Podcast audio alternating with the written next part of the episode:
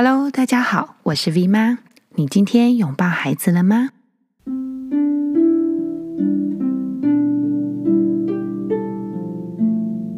今天呢，我们要来开始简单父母经的读书会。我们上一次一起读到了第二章的结束。第二章提到，孩子如果关注到他灵魂发烧的时候，我们要先静下来，把他拉靠近一点，帮助他透过简化来走过发烧期，然后慢慢的、坚强的回归到正常。在这第三章开始呢，作者呢就提到了一句我自己觉得非常有意思的一小段的像诗一样的句子，这是鲁道夫·史黛纳所写的。他说：“如果孩子能在玩耍时将整个人交给环绕他的世界，则在未来生命的严肃任务中，他就能有自信的奉献自己，为世间服务。”啊，这是一个多美的意象哈！嗯，他说，如果孩子可以在玩耍，他在自由玩耍的时间的时候，可以把整个人非常信任的交给他周遭的环境，那么他就有自信的可以在未来奉献自己，为这个世界服务。他就用这个短短的这几句话来开启我们的第三章。第三章题目叫做环境。如果大家有书的话，就可以翻开到第七十八页，我们可以一起阅读。由于前面有提到简化，作者呢，他有提到简化的四个面向：一个是简化环境，一个是简化韵律，另外一个是简化时间表，最后一个是简化过滤成人世界。作者有提到，他说，在他的演讲还有训练营里面呢，他发现孩子身边的玩具、书还有衣服等等，他所累积的量都是非常可观的。然后他们就要讨论说，诶，就就这四个点，就四个面向：环境、韵律、时间表以及过滤成人世界的这四个不的面向。大部分的人呢，都会在讨论之后，会想要先从简化环境来做起。为什么呢？为什么大家都会，大部分的人都会想要从简化环境做起，而不是简化时间表、简化韵律，甚至是简化呃成人世界的这些资讯呢？他提到有两个原因。第一个原因，他说，当一个人考虑要做大改变，就会先从最确切、明显可以做得到的东西开始，因为毕竟简化是一个过程，它需要一点承诺，它也需要在。过程当中来建立起承诺，所以啊，大部分人都会想要先从环境开始来简化开始，而且如果以环境简化来做起始点的话，它也会有一种牵引力，让人家觉得哇，我很快就可以做到了。所以第二个原因就是，简化环境会让大家觉得有成果，看得到成果，而且会受到鼓励，会提高大家想要持续的愿望以及念头。好，接下来作者就提到一个非常有趣的的画面哦，他就说：“你可以想象吗？孩子的房间的门槛就很像是一个国家边界的检查站。”过了这个门槛呢，哇，就是一个国外的土地了。然后在这个房间里面呢，你就可以想象它有它自己的地形、小小的气候，还有一个非常奇怪的，应该是来自别的宇宙的一个一个物理的定律哦，有超过实际空间可以容纳的东西，好像在一堆东西的上面，然后放了一个篮子，那个篮子又好像快要满出来。然后很奇怪是，好像都不会掉下来。然后呢，床底下好像有一个超强磁铁，全部的东西都会被吸进去床底下一样。然后你就会发现，嗯，在这个地形上呢，这个小孩的商业生活呢，是以考古年代的方式来表现的。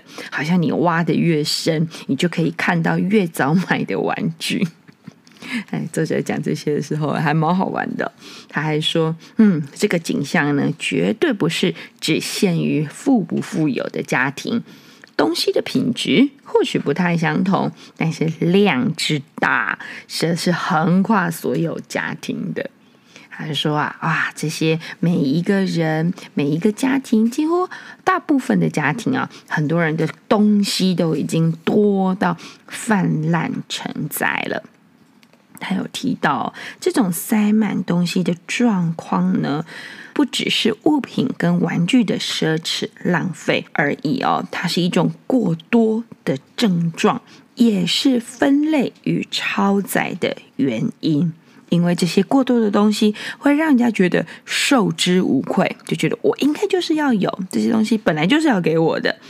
然后还会有另外一个状况，就是这些过多的东西会让孩子觉得有过多的选择，然后造成童年太快速的冲过。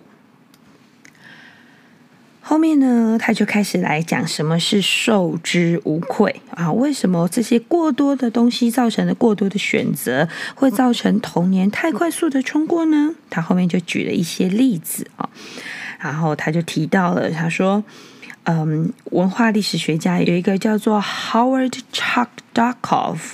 我不太会念，反正就试试看。他说到：“他说，哇，这过去五十年来，有非常多廉价的塑胶玩具泛滥在这个市场。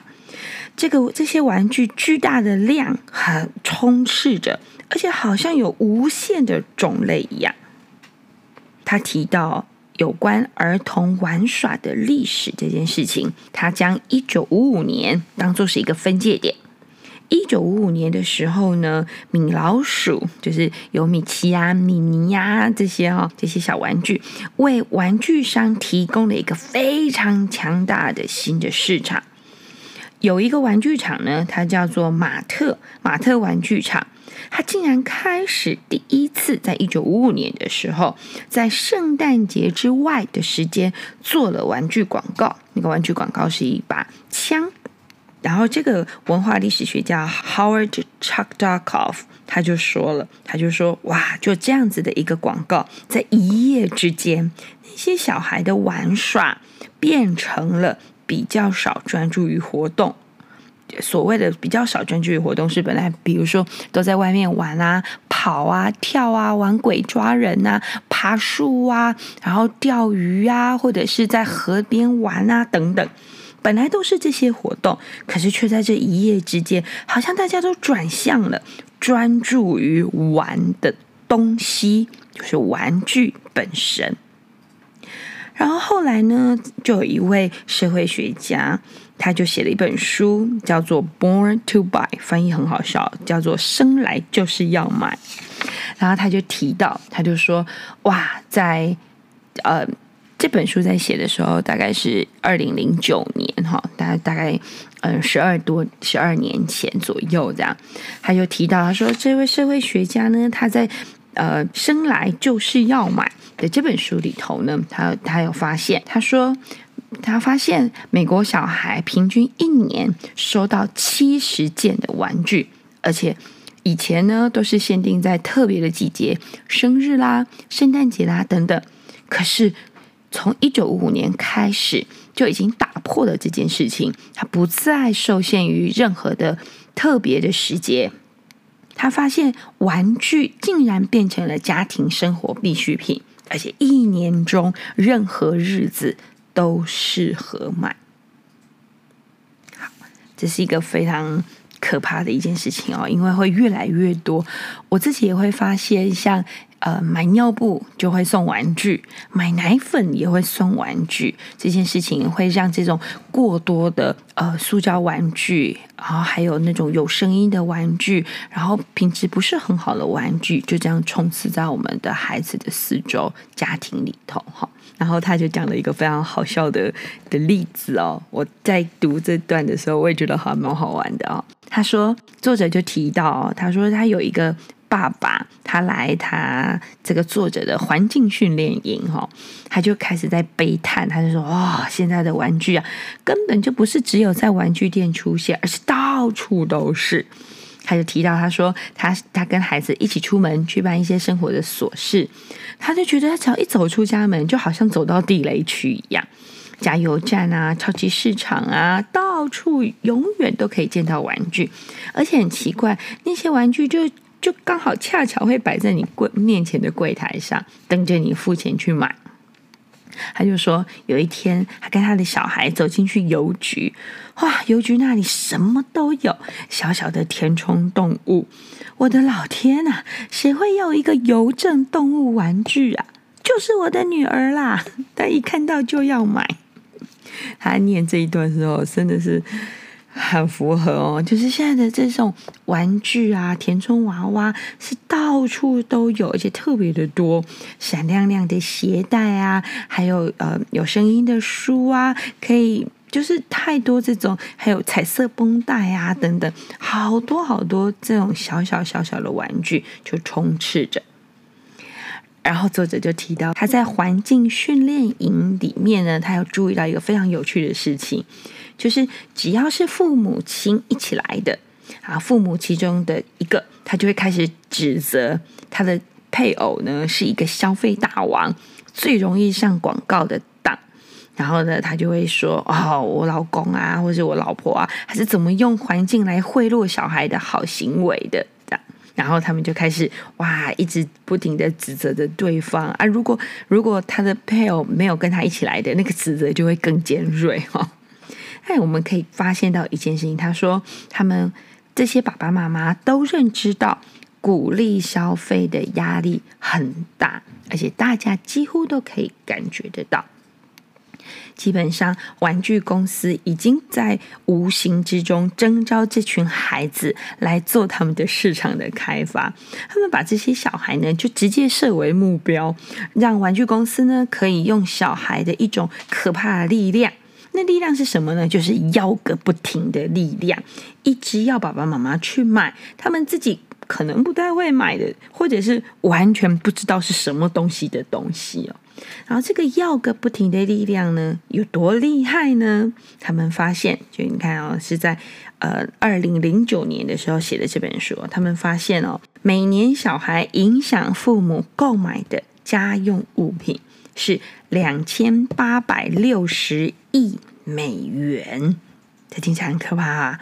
他他说，研究指出，他说，在小孩两岁起就能认得店里面架上的特定品牌，而且用讲话或者是更有效的指着大叫哈，来表示他们想要买这个东西。比如说，他们就会啊，我要这个卫生纸品牌，我就是要那种的，类似像这样。那还有提到哈，没有没有一个人可以完全免疫这些可怕的市场行销力量，更何况是小孩。尤其呢，他们发现，如果我们可以让小孩看到比较少这种商业的媒体。有的是书面的啦，或者是像在呃那个走在路上的这些招牌啦、广告啊、传单啊等等，还有一个东西叫做电视或者是三 C 媒体。如果比较少让孩子接触到这些东西的话，孩子们呢就越不容易受到有意或者是无意的广告的影响。他提到一本书，叫做《The Shelter of Each Other》，就是互相互佑的这本书。然后这本书里面啊有提到，他说广告就是不管是文字书面的广告，或者是影音的广告，教了我们和孩子一些无言，就是没有说出来的课程。这些广告呢，会让我们对已经有的。不会觉得很喜欢，觉得他会一直去喜欢我没有的东西。第二个呢，他会教我们，第二个呢，就是他会告诉孩子说：“我是宇宙的中心，我现在就要那个我想要的东西。”还有一个就是，好像产品可以解决复杂的人类问题，满足我们的需要。这个感觉就很像是，比如说，我就一定要某一个牌子的果汁机。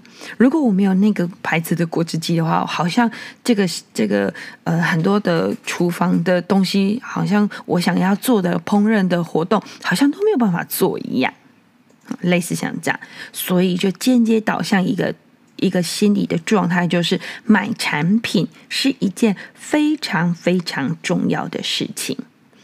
这些讯息，就刚刚讲的，对我们已经有的东西，我们不觉得很开心，然后就觉得哇，我现在就要那个我想要的东西。还就是，只要我买了那个东西，就可以满足我们所有的需求，帮我们解决掉所有的问题。还有就是，买东西是一件很重要的事情。就这件事情呢，就会慢慢的创造一种对孩子来讲，创造一种感觉，就是我有那个东西是应该的。就是受之无愧的这种感觉，还有一种呢，错误的感觉，就是我可以靠买东西来满足或者是维持情绪上的需要啊，我们可以想象这是不对的感受哈，就是并不是这样子的哈。然后他就提到，他说：“哇，这些孩子呢，你会发现呢，越来越多这样子的孩子出现，他会觉得这个世界好像是为了取悦我而绕着我来打转的。”他到处，比如说连去庙里拜拜，那个庙的外头的广场呢，它就有好多卖气球的那种，卖小朋友的大气球的那种哦，好像这个世界就是要让我开心的，然后我就可以，只要我想要得到的一切，好像我都可以得到。好，然后呢，但是这种看似非常丰富、非常欢乐的。的物质呢，才会在孩子们还很年轻的时候，他好像就会觉得，就会让他变得有一点被动，而且觉得啊、反正就这样子，好像我不需要去追求这些那么美好的东西，就都在我的身边，我所以，我也不需要特别要去去努力些什么。但是他们的这些被动呢，又有一种有野心的追逐性在里面，就我还要更多，我还要更好。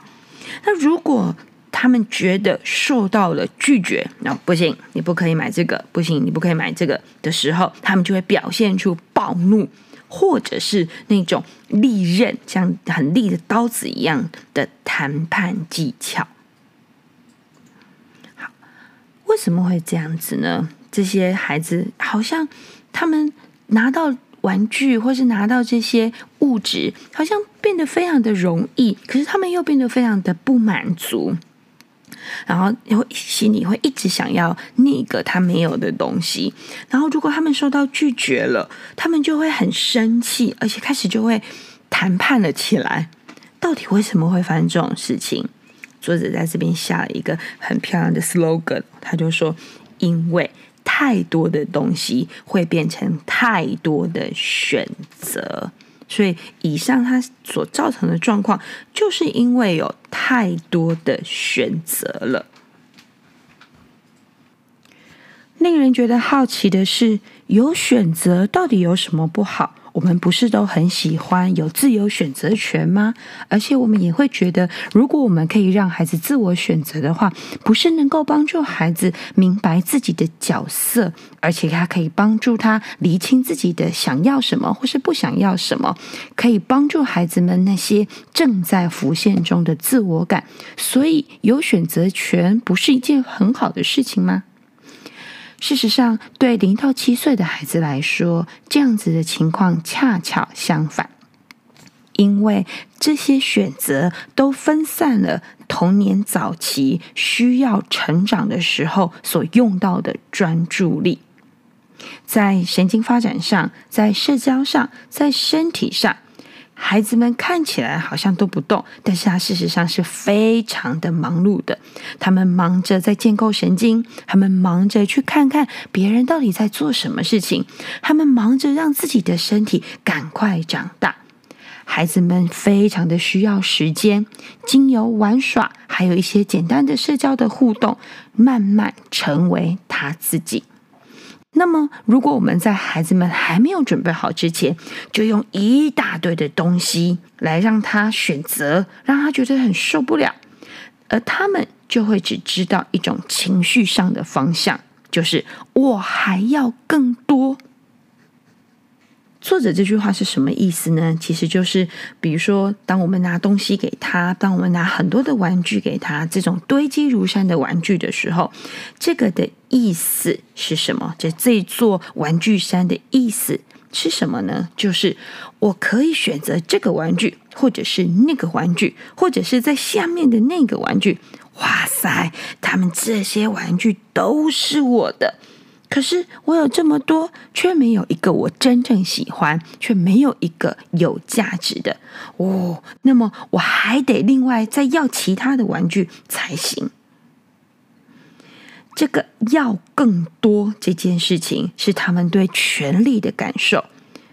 他们因为有太多的主权以及太多的选择权，但事实上却是一种戴了面具的脆弱感。作者呢，在这里非常的清楚提到，他说：“我们是孩子生命中的成人，而我们也是长大的人，也是爱他们的父母。”就是爱着这些孩子们的父母，所以我们可以从限制他们的选择这件事情来帮助他们。我们可以帮他们简化他们的选择权。那么，第一个可以帮助他们的就是玩具。接下来呢，作者呢用四页半的篇幅来去讲有关玩具这一件事情。如果大家有书的话呢，大家可以翻到第八十三页到第八十七页的上半段。都是玩具的篇幅，玩具非常的重要。我们从孩子出生开始，我们就开始在想，我们要帮他买什么玩具。比如说，他正在他正在医院，我们就想，哇，好像有人说要刺激他们的视觉发展，所以呢，就在那个那个婴儿房那个婴儿台上面，左边右边就挂了一些黑白的图卡。这也就是玩具。然后接下来呢，等到他回到了家，我们就会想要挂着那些旋转的玩具。然后呢，我们就会他慢慢的长大了，我们就开始帮他准备咬牙的玩具、走路的玩具、爬的玩具，好多好多的玩具。除了这些有功能性的玩具以外，你会发现，你会发现大人的商业世界里面还有很多很多免费的玩具。比如说，买奶粉就送玩具，买尿布也送玩具。那个玩具是五花八门，有那种一敲下去就有声音的，或者是摇一摇就会产生颜色，就会有声音，会叭叭叭叭叫的玩具，好多好多这样子的玩具。所以第一件事情，作者他期待我们可以练习删掉，而且或是说简化玩具的量。他这里提到的简化玩具的量呢，就是他准备了一个玩具图书馆，然后呢，这个在那个玩具图书馆里面呢，你就把你觉得嗯应该可以留着的，你就丢到那个玩具图书馆。所以呃，这么大量玩具里面，基本上你就会有一半是留在玩具图书馆的，然后另外一半基本上你就是会把它处理掉的。然后呢，已经减半的玩具后再减半。然后再减半，如果可能的话，再减半，那么你就会发现，你只剩下原有的一小部分，这些玩具的量就会咻戏剧化的大量减少。那那个时候你就开始有点紧张，什么？这些玩具不是要用来刺激我的孩子的创造力的吗？不是来刺激我们孩子的的想象力的吗？这些都是我们大人的商业所架构出来的世界。我们会觉得，嗯，我们的动机非常的纯粹，非常的慷慨，很配得上我们为了孩子们的幸福，想要给他们一切深深的渴望等等。就是这些渴望跟冲动，让我们无止境的被这些物质所操控了。你可以去仔细思考，这个玩具到底创造力是属于谁的？应该是属于孩子们的，可是感觉好像是属于玩具公司的，因为他们必须要一再的有创造力，才能够开发出刺激创造力的玩具。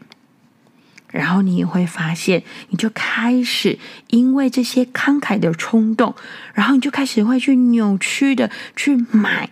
无限的买，一买再买，再买一个、两个、三个、四个，然后就逐渐变成一种买玩具的习惯，然后就很容易买上瘾，只是满足自己的心理的需要，而不是孩子真正的需求。那你要买东西，你就要很多钱啊，然后你就会变得过度的工作。然后过度的工作之后，因为你需要工作赚钱，你却失去了陪伴孩子的时间。可是可以想象吗？时间跟玩具比起来，到底孩子需要的是哪一个部分呢？第二个呢，作者又提到一件很重要，而且常常被我们忽略的事情，就是当我们如果买玩具是被孩子逼着去买的，然后买到玩具以后，孩子好高兴、好快乐哦，然后你就会发现孩子的房间堆积如山的玩具，然后他还是对一个新的玩具非常的高兴、非常的快乐，一小段的时间，这到底发生了什么事情呢？这个的背后到底是什么意思呢？作者在这里提到，他说：“这感觉很像是我们在对孩子很清楚的用行为说，快乐是可以用钱买的。这是听起来非常可怕的价值观，是吗？然后你会发现，在这玩具堆里面，没有一个东西是真正被珍惜的。孩子呢，对一样。”玩具付出的注意力时间会大幅的被缩短，因为有太多需要被关注的玩具了。我们这种逼迫性的要提供更多、更多、更多的欲望，不但没有办法扩展孩子们的注意力，反而呢是让注意力在缺乏练习的情况下越来越浅薄。第三个，作者还有提到。这种物资过剩这件事情，会剥夺孩子真正的创造力的来源。什么是真正的创造力来源呢？就是无聊这件事情。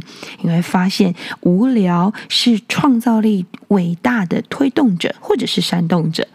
这个呢，从我们很多的新发明里头可以知道，比如说。我常常在跟孩子们在聊天，我们就说：“哇，弹珠台不知道是谁发明出来的。就是我们后来的人呢，我们可以去改编那个弹珠台。可是到底一开始最开头的那个弹珠台是谁发明的呢？所以你会发现，这种发明这一件事情，实际上这些创造力真的是先从无开始，从无聊开始。”所以空乏、缺乏未必是坏事。作者呢，就在这里简单的下了一个小小的结论。他说，在我们大人减少孩子玩具和杂乱的量的同时，我们就增加了孩子们的注意力以及深入玩耍的能力。在这个玩具篇幅的最后呢，作者呢讲了一个简单的小故事。这故事呢是来自一对年轻的夫妇。那年轻的夫妇呢就说，听完了作者的演讲之后，他们呢就回去实行有关简化玩具这个工作。他说，他们有一个五岁的女儿跟一个三岁的儿子。他们呢有非常多的玩具，他不知道这些玩具是怎么来的。爸爸妈妈不知道这些玩具是怎么来的，他无法细数。但是呢，有爸爸妈妈买的，有阿公阿嬷买的，有外公外婆买的，有阿姨叔叔阿伯阿姑，呃，其他反正就是其他人，很多很多人，非比寻常多的玩具就对了。反正就这么多人来买这些玩具，然后呢，姐姐呢，非常的喜欢整理玩具，就一直在排，排成不同的样子。然后弟弟呢，就很喜欢去捣蛋，去破坏它，然后搞坏他的安排。不是一天，也不是偶发的，而是一直都这样。后来呢，这对年轻的爸爸妈妈呢，他们呢，一开始呢，就是往手足。之争这件事情去发去解决，所以他们就看了很多有关兄弟姐妹争斗的书，可是怎么样都没有办法解决问题。后来他们决定要简化，他们把孩子们的玩具呢减到了大约原来的十分之一。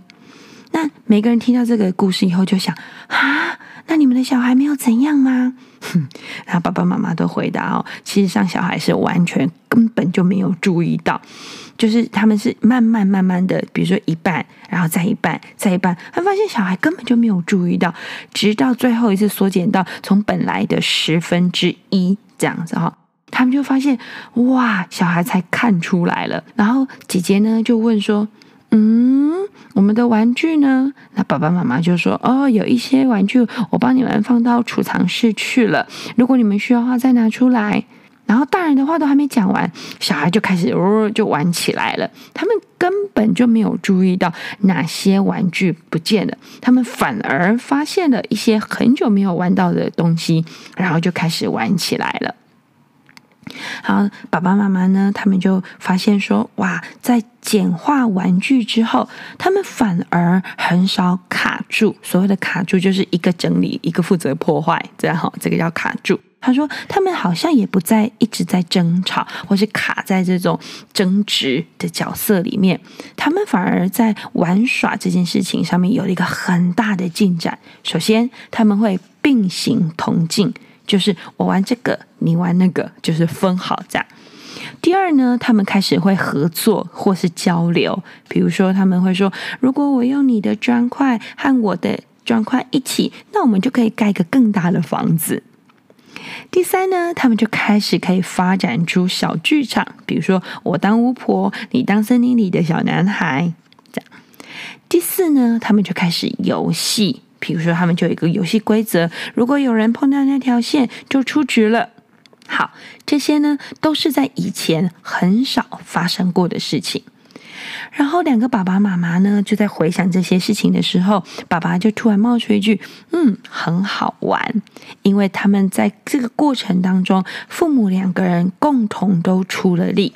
当他们注意到孩子安定下来了，而且好好的进入到玩耍的境界的时候，他们两个就会感到很扎实的成就感以及兴奋感。那是一种两人共同把船划向同一个方向的幸福感。好啦，我们今天的简单父母亲的读书会就到这边喽。我们今天真是太厉害了，我们从七十七页一起读到了八十七页的上半段。嗯，有没有觉得很兴奋？好像可以开始来去着手一起简化孩子们的玩具山了吗？好啦，如果您喜欢我们 V 猫教室的 Podcast 节目，请帮我们评五颗星，也拜托大家可以在 Podcast 上面给我们一些文字回馈以及鼓励。我们呢也会在 FB 的 V 猫教室粉丝团与大家互动。拜拜喽！